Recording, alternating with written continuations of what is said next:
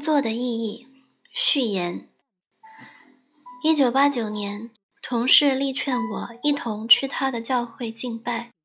他委身的教会是位于曼哈顿的成立不久的救赎主长老教会。多年以来，我对教会一直深有抵触，认为我的家人所去的教会无非是流于形式。那里可能对我产生的一点吸引力，轻易的就被启蒙思想所压倒。然而，救赎主教会在几个方面吸引了我。那里的牧师非常智慧，言谈朴实，重视圣经教导。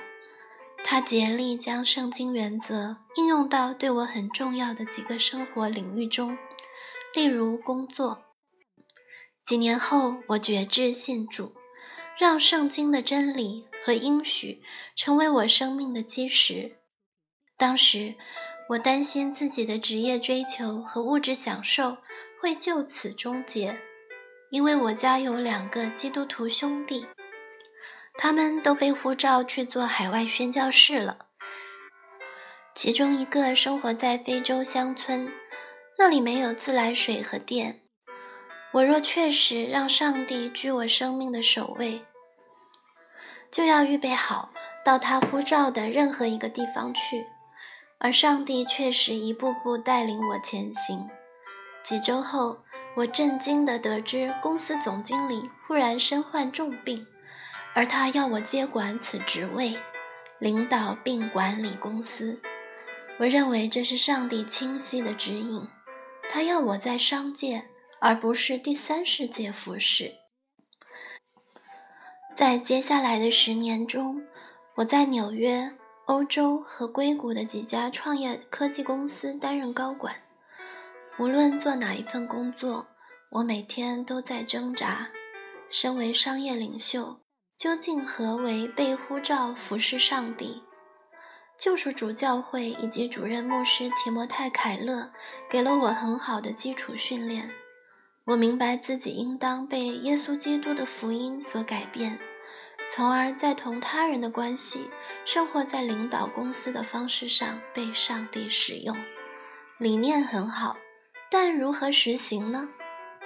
这方面可以效仿的榜样寥寥无几，而且这少数的榜样似乎也是出自大多数美国人去教堂礼拜的时代。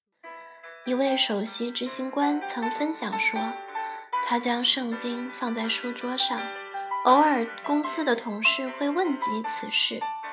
另一位首席执行官祷告后，公司兴旺起来。许多人首先将自己的职业视为挣钱之路，并将挣来的钱捐赠给他们关心的慈善机构。如果我问牧师或商业人士，如何将信仰与工作相结合？他们通常会说，基督徒在职场首要的，即使不是唯一的目的，就是向同事传福音。然而，许多商业人士很快就补充说，传福音并非自己的恩赐。这些思路都未能解决基督信仰应该如何影响他们的工作方式这一问题。特别是在上世纪九十年代，高新科技界踌躇满志、盲目乐观，企业家和工程师被视作社会文化中的神奇。科技是解决世界上一切问题的灵丹妙药。我们公司的员工对公司愿景及技术所持的热情。远远超过我所见过的任何教会的会众对福音的热情。对他们来说，首次公开募股比基督教世界所描绘的难以捉摸的天堂更真实、更刺激。多数时间，与我一起工作的同事都非常不错，他们成熟，令人尊敬，为了对世界做出巨大的贡献，勤勉工作。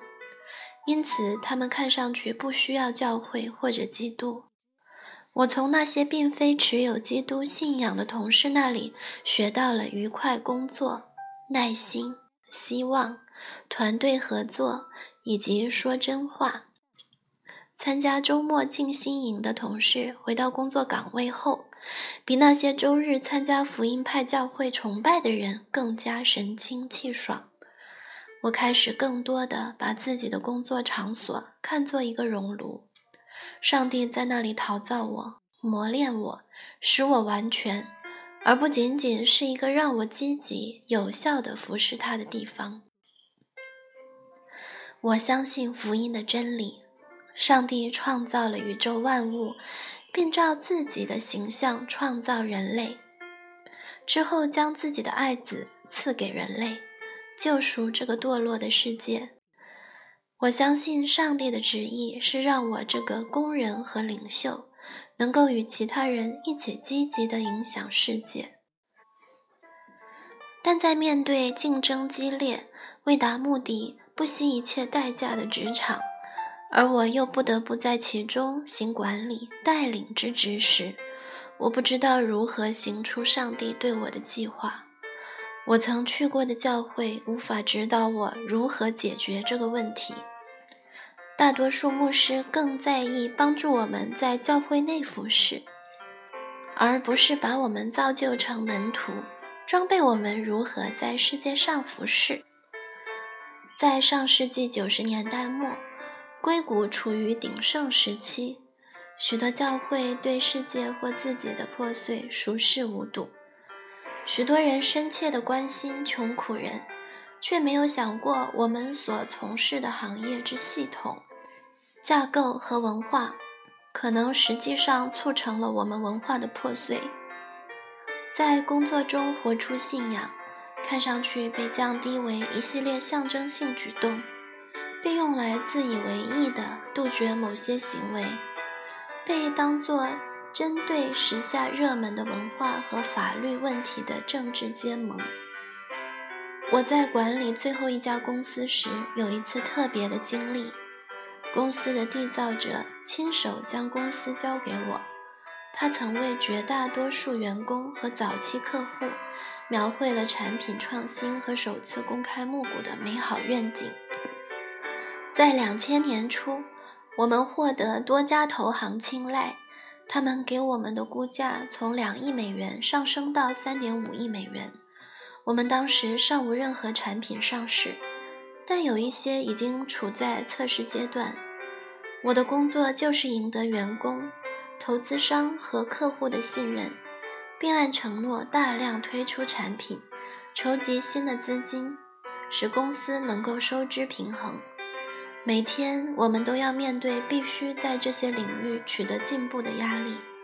在此过程中，我绝望地想：福音应该怎样进入工作中？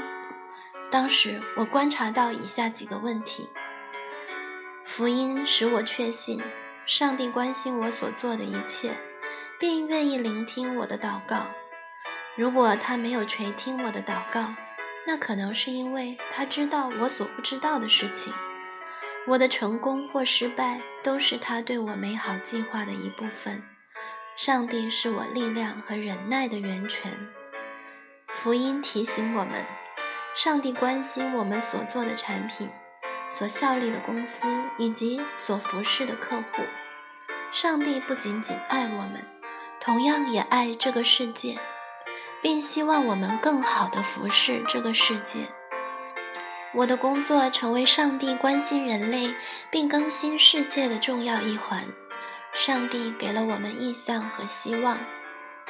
福音是好消息。用牧师和顾问杰克·米勒的话说：“要高兴起来，你本是一个比自己所能想象的更糟的罪人，而你所得到的爱更是超乎你的想象。换言之，我会继续犯错、犯罪。”但我却因着上帝的良善和恩典，在生命中得胜。福音赋予我作为领袖的工作的意义。我们应该尊重世人以及他们的工作。我们所创造的环境应能令人们复兴，并使用上帝给他们的恩赐造福社会。我们应该创造一个环境，在其中体现出恩典、真理、希望和爱。我们会以说话、工作、领导团队的方式来表达自己与上帝的关系，以及上帝对我们的恩典。这并不意味着我们是完美的典范，而是指向基督的器皿。在我们拼命工作了十八个月后，公司最终还是宣布破产。我们是互联网泡沫的一部分，泡沫最终破灭了，我们也被卷入其中。当我们按计划将产品投入市场时，我们的风险投资已经萎缩。无法筹集到所需的更多资金，我们仍旧请银行寻找买家，希望至少令产品能够上市，保住员工的工作，并为投资者提供一定的回报。但是市场的恐慌令买家在签订合同前几天改变了主意。第二天，我不得不裁掉一百名员工。并变卖了自己的知识产权。为何我们所做的这一切美好、辛勤的工作会惨遭此景？我为我个人，也为公司以及整个行业向上帝提问和抗争。既然上帝如此明确地呼召我从事这份工作，为何又不让我成功呢？我竭力公平地对待员工。而他们却在崩溃的市场中失业了。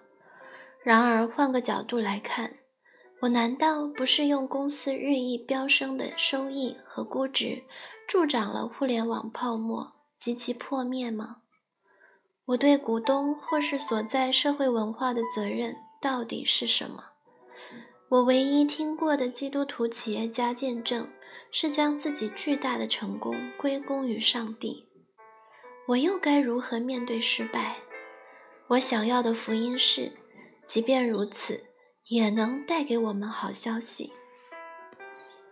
在我宣布公司第二天即将关闭之时，一件奇妙的事发生了。只是我花了很长时间才完全理解这其中的美好和恩典。公司全体员工计划第二天自发的不拿任何薪酬来上班。他们这样做仅仅是为了彼此庆祝，也庆祝已经完成的工作。这次的庆祝苦乐参半。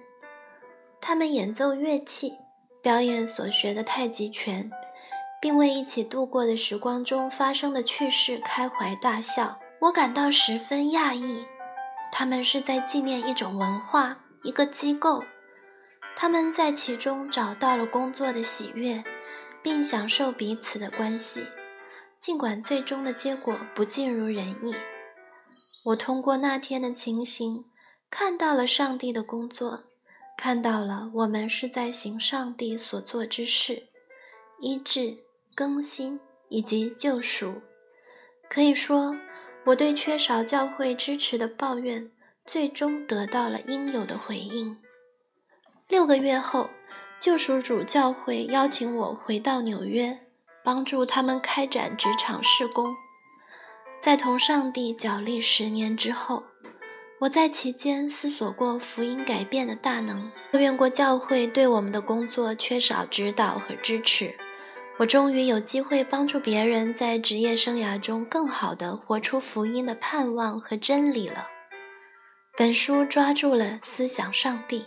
耶稣和圣灵的一些基本方式，探讨了我们与三一上帝相关联的身份，以及这些如何影响我们受造所要做的工作。在我们特殊的文化、历史时期、职业和机构的背景下，应该怎样工作？这是需要我们在自己的共同体中仔细想清楚的。但是。所有的答案都基于这个最基本的神学理念：知道上帝是谁，他与人类的关系，他对世界的计划，以及基督的福音如何翻转我们的生活和工作。在过去二十五年中，提摩太·凯勒透过讲道和带领教会，教导我们如何将福音应用于职场，我为此满怀感恩。